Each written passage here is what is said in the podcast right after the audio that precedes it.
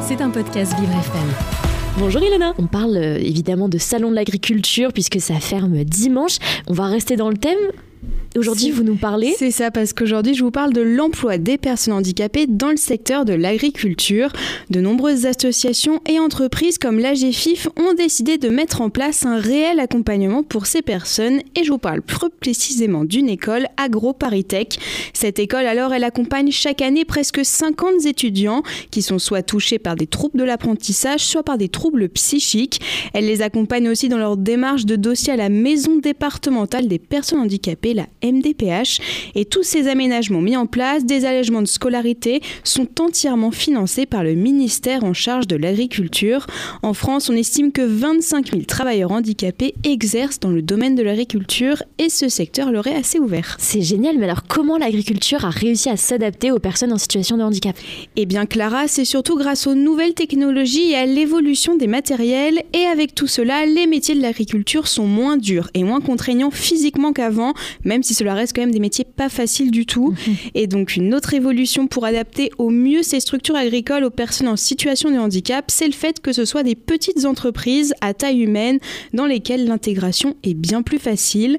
Et pour ceux qui ont besoin d'adaptations spécifiques, la GFIF propose également des outils ergonomiques pour adapter au mieux l'espace de travail. En partenariat avec France Travail, les employeurs peuvent estimer les changements nécessaires pour accueillir ces travailleurs en situation de handicap. Magnifique. Maintenant, vous nous parler d'une autre initiative dans le domaine sportif cette fois-ci. Oui, et plus précisément dans le milieu du football avec le Racing Club de Lens. Et cela concerne les personnes malvoyantes. Pour eux, il était impensable que les personnes malvoyantes et non-voyantes ne puissent pas profiter de leur passion à cause d'un handicap. Ils ont alors mis en place un système d'audio-description pendant les matchs. Le principe est très simple, quand vous réservez votre place, il faut juste préciser que vous souffrez de troubles visuels et le jour du match, vous allez retirer tout simplement un kit comprenant une petite radio et un casque. C'est totalement gratuit, pas de supplément à payer en plus de la place.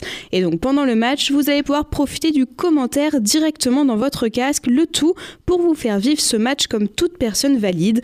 Alors en parlant de ce commentaire, il est un petit peu différent que celui qui est fait habituellement. On parle de zone pour définir les différentes parties du stade et c'est vraiment très très descriptif. Ce dispositif a séduit les fans du Racing Club de Lens, mais aussi d'autres grands clubs de football. Le stade de Reims, celui de Lille, l'Olympique lyonnais et le Football Club de Metz l'ont aussi adopté. Une volonté de ne laisser personne sur le bas-côté et de faire profiter à tous ces moments sportifs. Et bien, quelle belle volonté On le rappelle, l'inclusivité et l'accessibilité avant tout, c'est magnifique. Merci beaucoup Ilona Langlois pour votre premier euh, petit journal du handicap et de l'inclusion et on espère pas le dernier. Évidemment, le petit journal handicap et inclusion est à retrouver en podcast sur toutes les bonnes plateformes et on se retrouve dès lundi pour un autre petit journal. C'était un podcast Vivre FM.